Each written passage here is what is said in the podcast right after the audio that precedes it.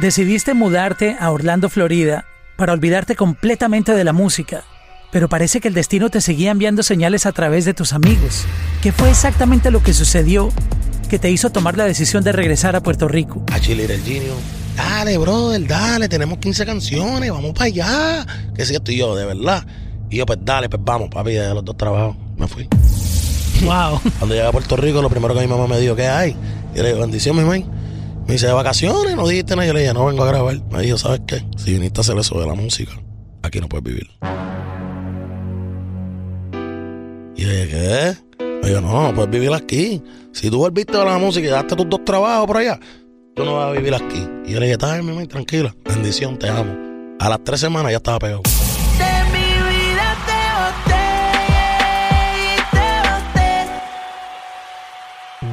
Este es un podcast original de la música. La música podcast. Soy Mauricio Londoño y este episodio de la Música Podcast lo vamos a llamar Everybody Go to the Discotheque. No sé si lo hice bien. Pero por favor, que la voz oficial haga la presentación. Adelante, Darrell. Everybody go to the discotheque. Bienvenido a la Música Podcast. Gracias, Mauri, de verdad. Gracias por la oportunidad de estar aquí, de verdad. Ya tú sabes, estamos aquí, lo que tú quieras saber. Yo te boté y desde que te esa bota las gatas son de tres en tres. Si tú quieres preguntar si no me crees. Bueno, queremos saber muchas cosas. Primero, ¿cómo lo hiciste en la música? Porque mucha gente quiere conocer esa historia. Devolvámonos, por lo menos cuando eras pequeñito y tú escuchabas música o reggaetón o esos artistas. ¿Tú qué soñabas en ese momento? Mira, de verdad, de verdad, siempre cuando yo era pequeño, pues de lo más que me acuerdo cuando me llamó la atención la música fue un video de Dari Yankee y Nicky que eran con unas scooters en Puerto Rico. Y ellos salían vestidos iguales. ¿Sabes? Que vi eso, pues yo tenía un amigo mío, ¿me entiendes? Que lamentablemente no está aquí con nosotros, ¿me entiendes? No, no está vivo, ¿me entiendes? Es una persona que murió. Pero siempre veíamos a Yankee, a Nicky y era, nosotros los imitábamos, ¿me entiendes? Y era así, tanto así que hasta de Santa Claus pedimos las scooters y nos las compraron, ¿me entiendes? Por ahí empezó todo como para yo pararme frente a un televisor y ver los videos musicales, ¿me entiendes? Pero yo tenía un, yo tengo un hermano que es mayor que yo y, y él siempre cantaba, ¿me entiendes? Y llegó a cantar hasta con a la Vega y todo. Y yo vi eso bien grande y yo siempre lo veía él escribiendo, escribiendo y escribiendo. Pues entonces, pues yo me acuerdo que para ese tiempo estaban la- las libretas de Don Omar, las de Dari Yankee.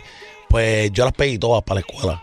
Y yo lo que hacía era que en vez de escribir, yo escribía la, la, la, la materia de la escuela, yo la escribía en las páginas del frente. Y si tú abrías la libreta de atrás para adelante, habían canciones.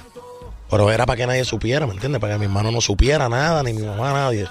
Pues, un día mi hermano cogió la libreta y, y, y, y, como que me preguntó, ¿tú estás haciendo música? Y yo le dije, ah, sí, sí, estoy por ahí. Y cuando me dio la oportunidad, pues supe que iba a ser cantante porque él me decía ah, que yo rapeaba y era un nene, yo tenía como 12 años, 11. Me decía, tú rapeas, que es cierto. Y tú sabes, como que fue un vacilón interno familiar, en la sala de mi casa, tú sabes, mi, mi mamá ahí, mi familia ahí, dale, tírate algo, dale, canta, dale. Y mi hermano hacía los ritmos, pero él era mayor que yo, yo era un nene. Está bien. Pues como eso de, de los 16, por ahí, o a los 15, un grupito de residencial donde yo me crié, pues ya éramos muchos que queríamos cantar, ¿me entiendes? Pero no todos teníamos la oportunidad de ir a un estudio, ¿me entiendes? Entonces teníamos unas amistades del sector de nosotros, de nuestro barrio, pues que nos apoyaron y nos dijeron, mira, nosotros conocemos unas personas que tienen estudios, así como eso empieza, ¿me entiendes? Nos llevaron, tocamos la puerta y grabamos un tema que, que fue para nuestro barrio. ¿sabes? Se hizo famoso para nuestro barrio, ¿me entiendes? Todo el mundo lo Era ponía. como un himno ahí en el barrio. Todo el mundo lo ponía en los paris, en los paris de nuestro barrio. Pues por ahí empezó todo. Después de ahí, pues pasaron muchas cosas en mi vida. Eh, estaba creciendo, ¿me entiendes? No te puedo decir que le dediqué toda mi vida a la música, ¿me entiendes? ¿Y cómo decía esa canción que se pegó en el barrio, el, el himno? Yo, que yo ni, yo ni me acuerdo mucho, no lo quiero, no lo quiero ¿Nunca, decir. nunca salió? Sí, salió, yo me acuerdo, pero no eran las mejores palabras, entonces como que no puedo hacerlo, ¿me entiendes? No Pero- importa, en los podcasts se puede. Aquí no hay censura. Está bien, pero vamos a dejarlo ahí censuradito. De- dejémoslo ahí. Sí. eh, entonces, pa- en la historia. entonces, este, ¿cómo te explico? No te puedo decir que todo en la vida fue la música, porque yo fui una persona que crecí en el deporte, jugué béisbol mucho tiempo, tú sabes, y muchas cosas más. Pero la única que se quedó en mí fue la música. De todo lo que viví en mi niñez, fue la música. Como a eso de los 17 empiezo a escribir canciones y a, y a hacerle canciones a diferentes personas. Que no quiero entrar en detalle ahora mismo. Pero sí, fue, fue bueno que eso pasara en mi vida porque me dio fe de que lo podía lograr. O sea, tú componías canciones Sí, para otros el que me artistas. conoce sabe que, que yo no iba a cantar. Yo no iba a cantar. Yo no iba a cantar, este. Yo escribía, eso es lo que yo hacía. Ah, mira, pues vamos a hacer una canción, ah, pues dale, pues yo trago, esto es lo que vamos a hacer, pum, pum, pum. tanto, ya. ¿Me entiendes? Pues, ¿qué pasa?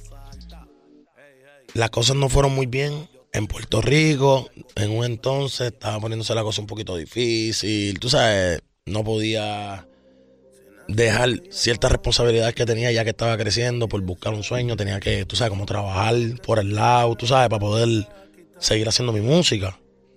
Pues decidí irme a Estados Unidos y renuncié a la música. Ahí yo dije, ya, llevo muchos años, como que, como que, nada, yo me voy mejor a buscar un mejor futuro en Estados Unidos. Y me fui para Estados Unidos, brother. Y yo te puedo decir a ti que si tú sueñas no puedes abandonar tu sueño. ¿Me entiendes? Porque es que es cuando Dios diga. Es en el tiempo de Dios. Yo me fui para Estados Unidos y supuestamente no iba a cantar más nada. Me voy para Estados Unidos, estoy allá un tiempo, estoy echando para adelante, ¿sabes? Como persona, estoy viendo cosas diferentes, ¿sabes? Estoy en otro mood, ¿me entiendes? Ya el estudio no existía en mí, no, no existía. Yo estaba... Tampoco estabas componiendo música. Nada, ya. Nada. Ya, ya. Desconectado normal. Y ahí total. dije, ya, voy a hacer esto y ya, fíjate. Pero eso fue, ya hablando cuando mucho tiempo. Entonces, de momento viene un amigo mío que se llama Little Genius, que fue con el que empecé. Pues él vivía a 45 minutos de mí. Y yo estaba tan ya decidido que no iba a hacer nada, que él siempre, cuando iba para la casa, él tenía el estudio y yo no grababa. Yo decía, ah, no, pues dale, métele tú. Y yo estaba como, ah, noche a la mañana empezamos a hacer trap. Porque estábamos en Estados Unidos. Y de la noche a la mañana sale el trap. Y de la noche a la mañana, papi, nosotros conectamos con un brother que se llama Sinfónico, que es de los Real G for Life, que está en Puerto Rico. Él subió hasta allá, hasta donde nosotros. Y cuando le enseñamos las canciones, dijo, papi, tienes que ir para Puerto Rico. Y yo, ¿cómo va a ser, bro? Yo tengo mis dos trabajos, yo tengo mis responsabilidades aquí. ¿Sabes? Como que yo no puedo. Y me dijo, papi, tú querías ser cantante, déjate eso. Yo te estoy asegurando que si tú vas para Puerto Rico ahora, tú lo vas a lograr.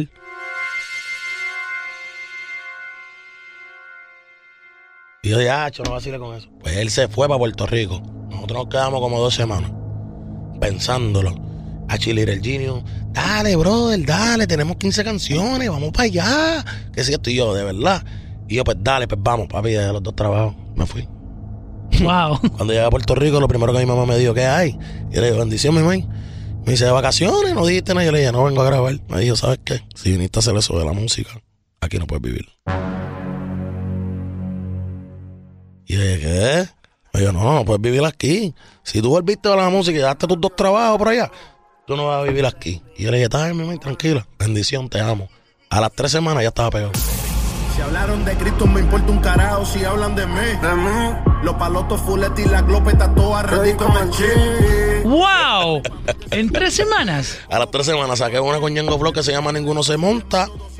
Y se fue metiendo en la calle. Yo vi todo el desarrollo. Yo vi cómo las redes iban creciendo. Tenía 700 followers, subía 3000 followers todos los días. Y yo decía, ¿qué es esto? Y yo, hacho, yo no, y cogí miedo, borré todo lo de mi Instagram. Y dije, no, no, no, no, no, yo no voy a cantar. ¿Qué es esto? Y la gente ahí mandándome videos. Después, como a las tres semanas, para hacerte claro, que yo sentí que, que en verdad ya yo estaba sonando, conocí a Braithiago por cosas de la vida. Nos juntamos y hicimos punto G. Ahí todo cambió. Ya. ¿Pa' qué me reclama? Hay mis mujeres que dicen que me aman. Pero tú eres la puta que siempre yo monto en la cama. Ya yo estaba dentro del género del trap. Mi canción con Braithiago era la más pegada para ese tiempo, una de las más pegadas. O sea, yo dije, wow. Sea, y nada más tenía como tres o cuatro canciones. Y yo dije, no puedo creer lo que está pasando en mi vida. ¿Me entiendes? Es como que yo estaba hace tres meses o dos en Estados Unidos en la nieve.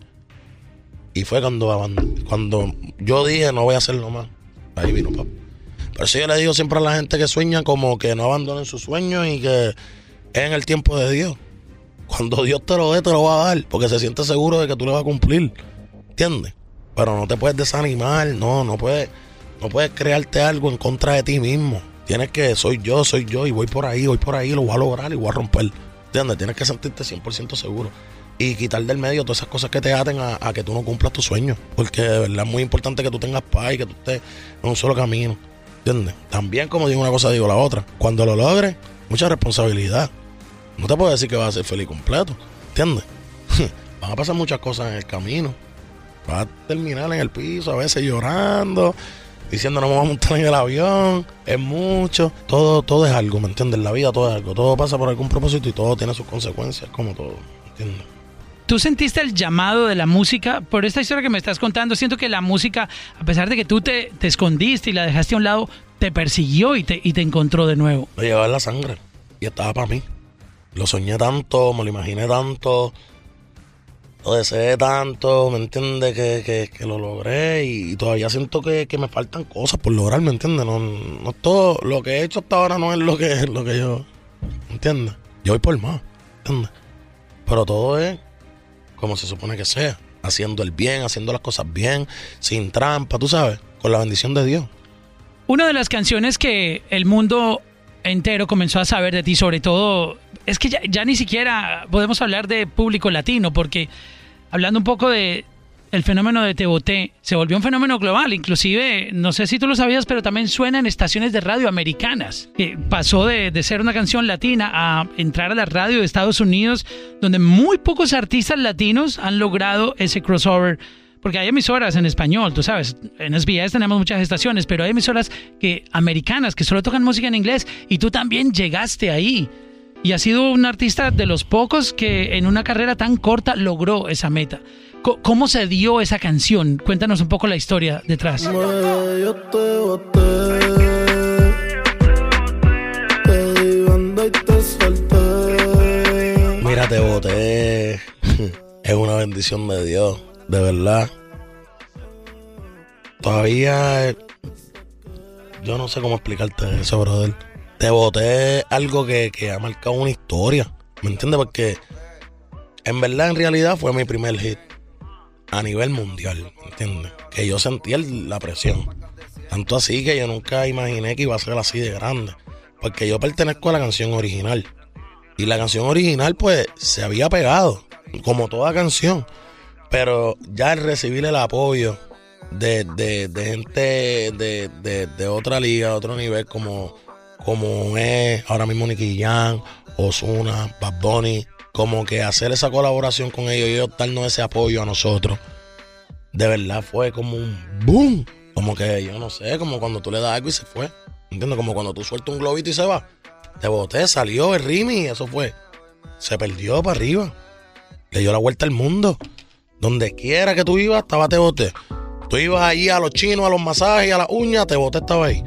Tú ibas ahí a, a, cualquier lado, no importa dónde sea, americano, latino, donde sea, estaba te boté. Y fue algo como que, wow, ¿entiendes? Yo nada más iba a un aeropuerto y hacía, wow, y ya la gente, oh, que te boté, eh". y ya, diantre. Como que fue algo bien grande, fue algo bien bonito. La experiencia que hemos tenido con Te Boté, hemos recibido premios, hemos llegado a lugares que no pensábamos llegar. ¿Sabes? Algo bien bonito, de verdad. Una bendición de Dios. Pero ¿cómo, ¿cómo se dio esa canción?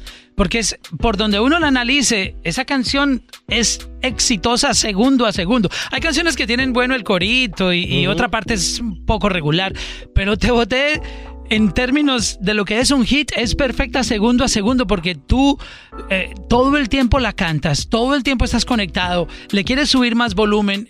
¿Cómo, ¿Cómo salió esa canción? Yo quiero saber la historia. Mira, es una historia. Tú sabes que cada sacrificio vale, ¿no? Pues cada uno de los que cuando pasó la canción original estábamos haciendo un sacrificio. ¿Por qué? Porque Puerto Rico había pasado semanas antes por el huracán María y no había luz. Ahí no había luz. ¿Me entiendes? Y para hacerle esa canción salió ahí. Cuando todo estaba destruido. ¿Sabes? Cuando la gente Y hasta nosotros mismos habíamos perdido las esperanzas de volver a grabar, no había nada. Cuando perdimos, en pocas palabras, un montón de cosas, hasta materiales, y no teníamos, como por ejemplo, Casper perdió la casa. ¿sabes? Y él no le, no le bajó las ganas de trabajar, ¿entiendes? Y en verdad, en verdad, yo tuve que irme de Puerto Rico y me quedé sin poder entrar para Puerto Rico.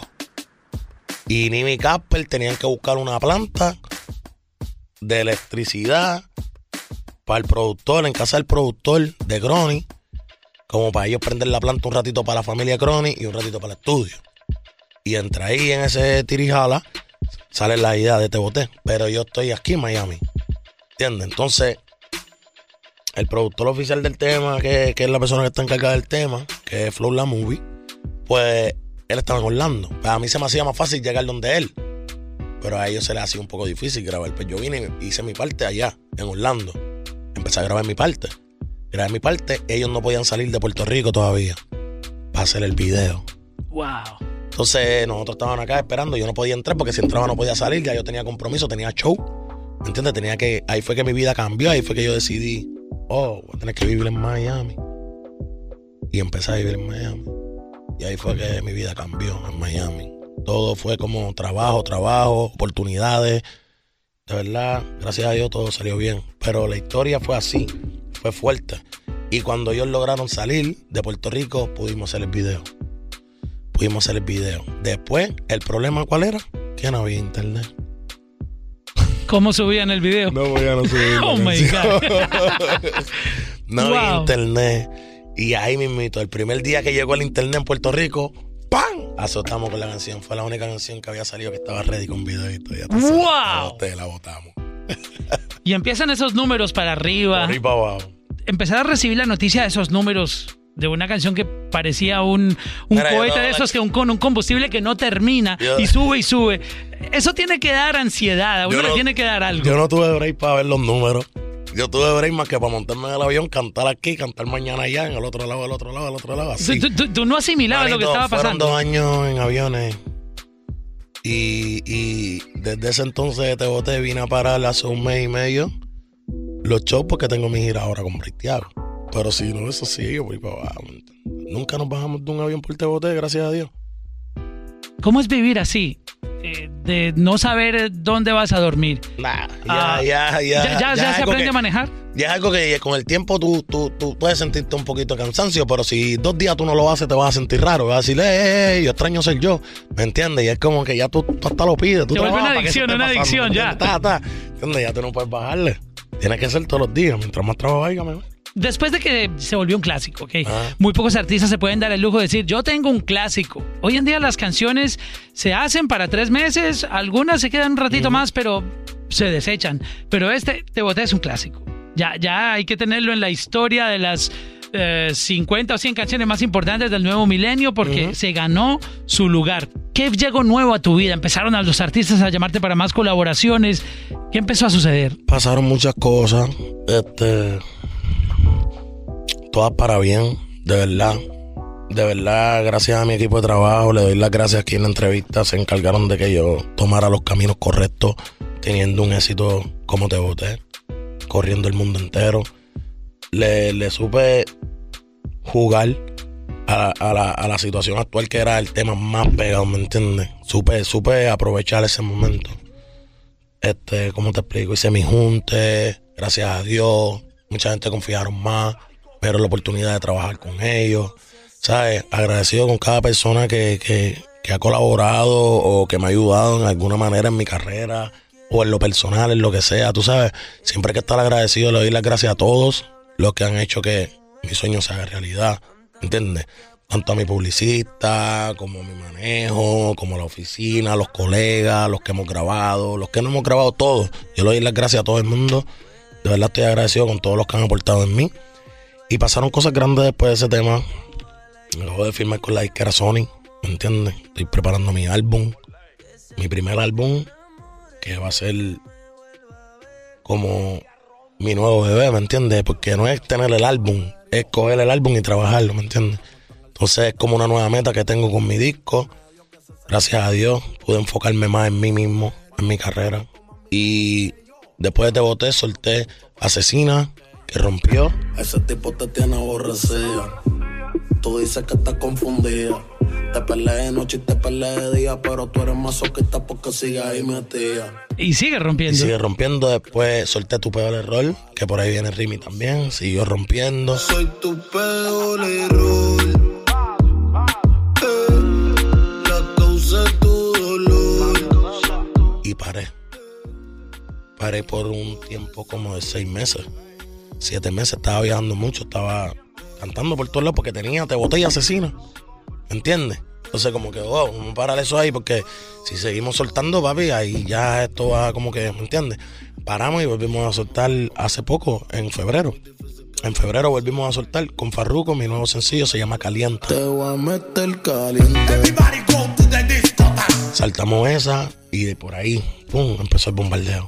Vacía sin mí, con Osuna, Verteil. Te sientes vacía sin mí. Baby, tú sabes que conmigo tú te vas. Después acabo de soltar una con Sech que se llama Otro Trago. Está Oh, esa, mira, durísimo. yo te digo una cosa, para mí va a Hay ser... muchas. Vas a ver muchas. Mira, de Wow. aquí, de aquí a diciembre vas a ver Es como, que- como 15 canciones mías más mi disco. Oh my God, es que mira, te quería mencionar esto. Acabas de, de hablar de verte ir. Esa canción no la para nadie en este momento. Estás participando básicamente en todos los hits más duros que Gracias hay. a Dios. Otro trago, yo no sé esa canción, yo me volví adicto a otro trago. Y ahora a lo puro y sin disimulo, olvidando la pena la piel. Trabajar con Sech fue algo muy de corazón porque tenemos, ¿sabes? En el tiempo que hemos estado juntos, hemos estado juntos bastante y tenemos como una conexión, tú sabes, de pana, de hey, hey, vacilamos, compartimos, tú sabes. Y en verdad la canción está ahora mismo tan y tan pegada que yo lo llamo, él me llama y siempre estamos felices, ¿me entiendes? Es como algo bien bonito. Y Fumeteo que cada vez está subiendo más, es uno de tus más recientes lanzamientos, pero está súper bien y muy trending ahora. Sí, mira, fumeteo es una combinación que, que usamos como, como es en Puerto Rico. Las palabras de Puerto Rico, tú sabes, es como un reggaetón, un perreo, pero flow Puerto Rico. Y somos yo y Raúl Alejandro, de verdad la combinación, de verdad agradecido con el apoyo que le están dando a Fumeteo. Hicimos la diferencia ahí porque hicimos un reggaetón, un perreo, ya que los temas anteriores no es que los ritmos han sido iguales ni nada, pero llevan el mismo concepto dancehall. Tú sabes, estaba primero el trap, trap, trap, trap. Después salió Te Boté y todo el mundo hizo dancehall, dancehall, dancehall, dancehall, dancehall, dancehall. Entonces, como que vamos a darle un reggaetón. Y le di un reggaetón ahí y el sol de hoy está resultando bien. Fuma, fuma, fuma, fumeteo y peliculeo. No lo cojas personal. ¿Tú cómo encontraste tu estilo para rapear? ¿E- ¿Es fácil lograrlo o hay que ensayar miles de, de voces diferentes hasta que se encuentre esa mezcla? De verdad, de verdad, lo que pasa es que no las puedo poner aquí. Tengo un sinnúmero de canciones que te las puedo mostrar y, y, y en lo que sea voy con mi color de voz, bachata, lo que sea, yo lo voy a hacer igual. Y bien seguro de mí. Pero ¿cómo, ¿cómo tú encontraste ese estilo? Bueno, mira, cuando... ¿O fue lo primero que te salió? No, porque es que no puedes dejar de ser tú. Yo soy yo. Yo no uso ni autotune ni nada. Por eso cuando digo, como tú dices, ah, cuando tú dices everybody go to the discoteca, es La como gente que... te reconoce de inmediato. Yeah, porque es, es así, ¿entiendes? Everybody go to the discoteca, ¿me entiendes? Es así. Eso ya parece con Yeah, es como que ya, ¿me entiendes? Y, y gracias a Dios, pues, le doy gracias a Dios por el color de voz que me dio, un tono grueso. También hago diferentes voces. Es desarrollarme como artista, pero todo empezó en el trap. Que me acuerdo que la gente decía, como que, oh, él no va a poder cantar reggaetón, él no va a poder cantar otra cosa, porque todo era. No. Al final tú vas a desarrollarte y es buscar dar lo mejor de ti. Mientras más la gente hable o digan que no se puede, dentro de ti, tú tienes que decir se puede. Es decir, que tú cuando grabas no usas efectos en la voz, no usas nada. otra cosa que el productor lo tiene que Exacto, hacer. tú sabes, un reverb, un efecto normal. no. Wow, está interesante eso. Pues mi hermano, te agradezco mucho por contarnos esa historia, te felicitamos y te admiramos por todo lo que estás haciendo. Gracias. Y bueno, estaremos pendientes de, de todos esos premios que vienen, porque después del álbum yo ya veo unos, unos Grammys ahí puestos en, en- Ay, en la pa. repisa. Amén, así sea. Gloria a Dios por eso. Para más episodios visita lamusica.com slash podcasts.